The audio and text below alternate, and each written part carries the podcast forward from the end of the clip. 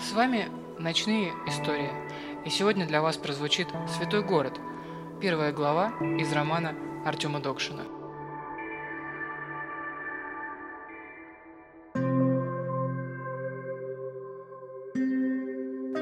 Облака накрывали небосвод тонким одеялом, пелена их была наполнена светом. Моя машина плавно скользила по дороге, леса, поля, реки, озера, где-то вдалеке горы – все оставалось размытым миражом в моей памяти. По радио звучали ненавязчивые композиции. Малоизвестные авторы своей мелодичной игрой поднимали мне настроение. Вещей в багажнике почти не было. Я приезжал налегке, но груз мысли тяготил голову. Что-то незримое многотонным прессом давило на мой мозг. То была моя жизнь. Не такая долгая, но полная скверных воспоминаний. Они ведь причиняют боль большую, чем глубокие раны на теле. Шрамы заживают, дурные мысли остаются навечно. Ветер, растрепав мои волосы, легким бризом забирался в салон автомобиля. Знойное лето заканчивалось, такие дни уже приобрели обычный характер, предвещая похолодание. Зеленоватые травинки своим миллионным войском стояли в степях, будто готовясь встретить холода с боем. Жаль, их исход был очевиден. Из года в год история повторялась. Одна армия погибала, взращивая своей кровью новую. То место, куда я ехал, было так далеко, что мне казалось, я еду на другой край света. Я видел огромные города, шпили зданий в них пронизывали небеса. Казалось, там находятся окна в рай. Наверное, там живут ангелы. Но нет, слишком материально для их расы. Скорее, там живут люди, взобравшиеся на большую кучу денег, возомнившие себя богами. В тени огромных небоскребов лишь грязь и бедность. Дома на улице прогнили, как и тела их жильцов. В их глазах была лишь пустота, у зверей в них блеска больше, чем у тех мучеников. Они не были живы, мертвецы, чьи души не могут покинуть тлеющую оболочку. Они не живут, они существуют.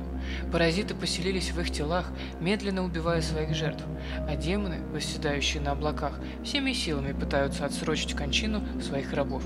Человек возвел для себя рай, сотворив для другого ад. Дни летели. Я ночевал возле кристально чистых озер, в местах, где человек со своей грязной натурой даже не посмел бы тронуть те красоты, что я видел. Мне кажется, именно в таких местах падают звезды, тут есть что-то загадочное, именно тут происходят чудеса, но увидеть их некому. Бывал я и в безжизненных пустынях, что были пропитаны страхом. В тех местах зима наступает каждую ночь. Вместо снега там песок и песчаные бури блуждают подобно их сестрам с севера. Но вот я медленно плыву по дубовой аллее, наслаждаясь игрой света на листьях деревьев. Один, без друзей, без родных. Да, это тот момент. Момент моего воскрешения.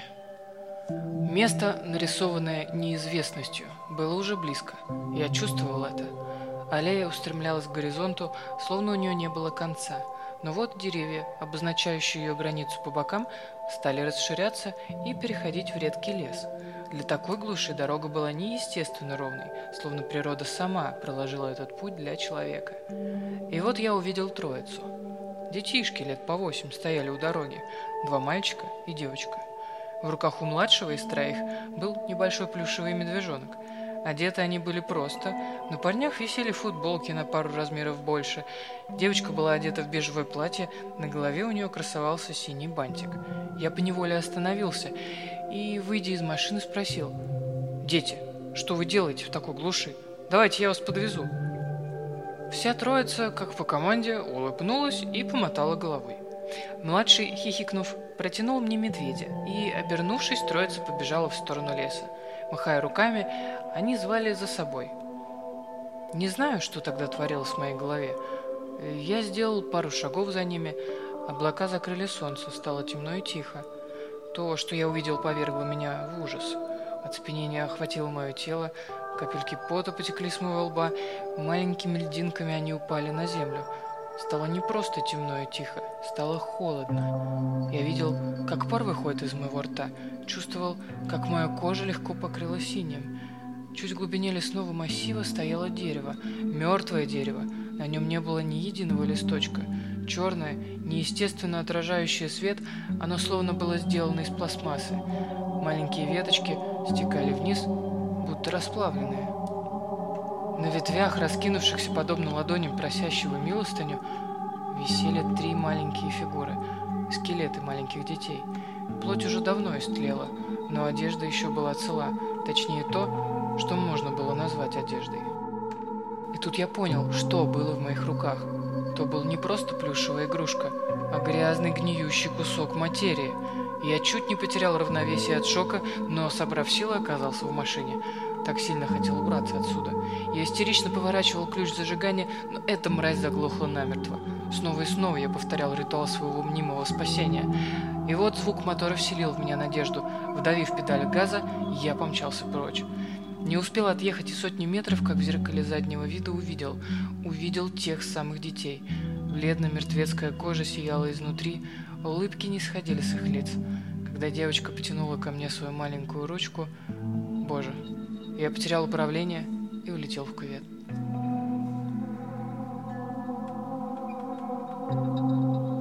Очнулся я от чьего-то голоса. Кто-то теребил меня за плечо. Подушка безопасности не приняла меня в свои объятия, зато лобовое стекло сказало мне привет. «Ты живой, мужик?» – донеслось из ниоткуда. Ну, так мне показалось.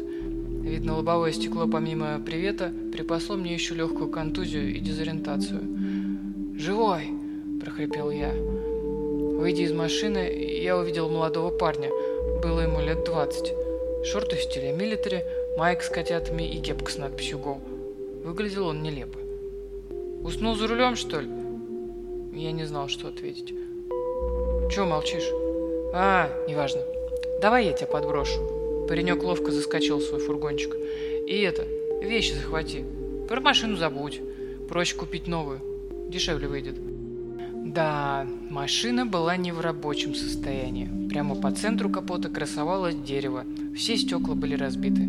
Открыв багажник, я взял свою сумку на дороге стоял небольшой фургон, картинки на его боках уже давно были неразборчивы для зрителя. Мне показалось, это была реклама пива. «Эрик!» – громко брякнул я, оказавшись в салоне, и протянул руку. Парень сделал вид, что не видит мой знак приветствия, и начал свой короткий допрос.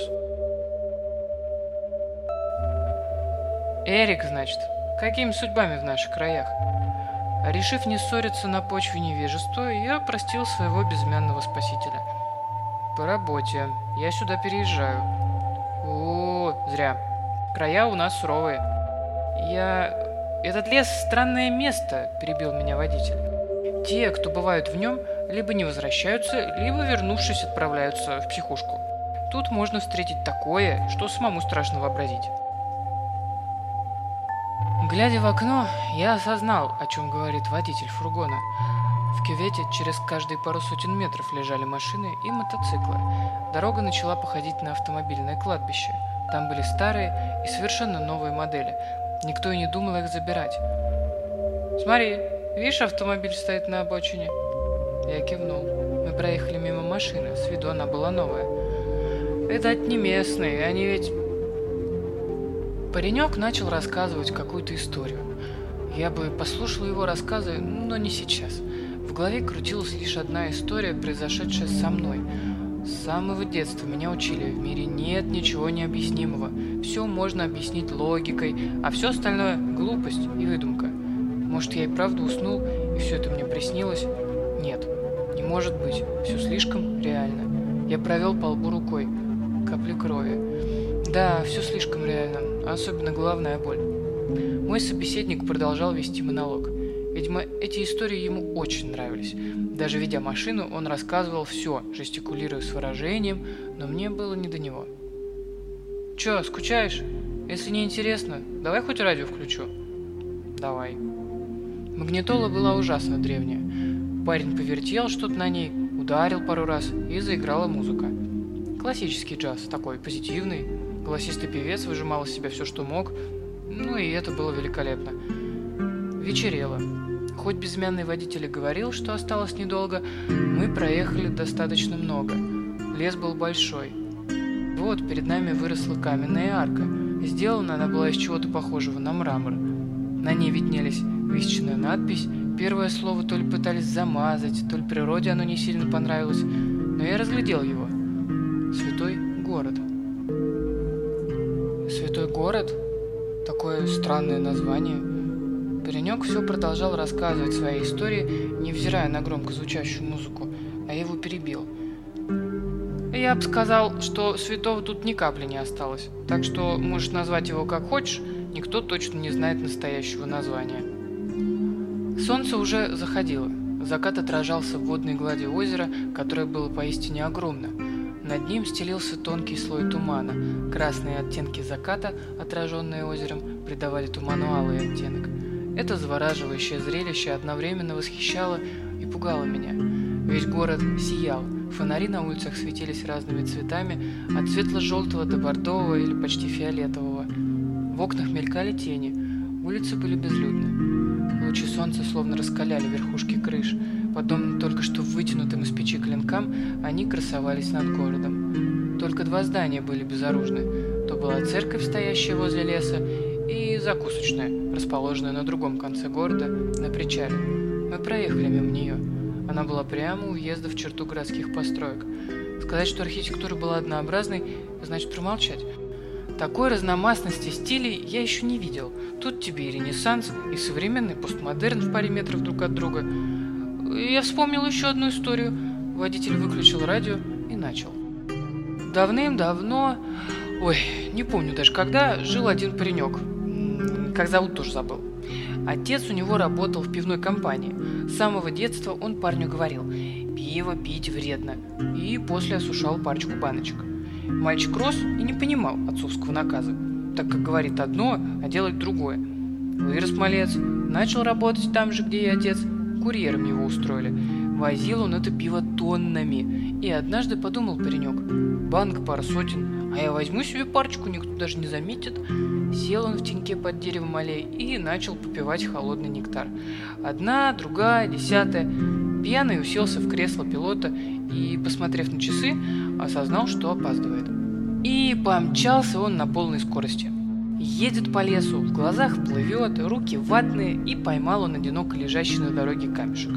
Камешек маленький, да удаленький. Эльник фургончик в кювет отправил.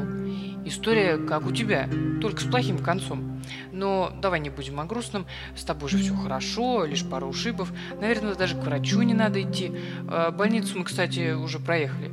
Ведь едем в гостинице, дома у тебя нет пока, ты же первый раз в этом городе.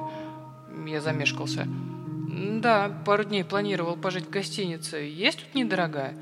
Тут лишь одна. Но тебе повезло, цены там хорошие. А вот и она. Мы подъехали к большому зданию – оно было выполнено в готическом стиле, словно это была не гостиница, а старая церковь. Взяв свою сумку, я вышел из фургона. Мне вслед прозвучало. «Удачи в наших краях!» «И тебе удачи на...» Я обернулся и замер. Никого не было. Ни фургона, ни людей. Лишь пустая улица, пронизанная тишиной. Под светом бледно-желтого фонаря я прощался с воздухом.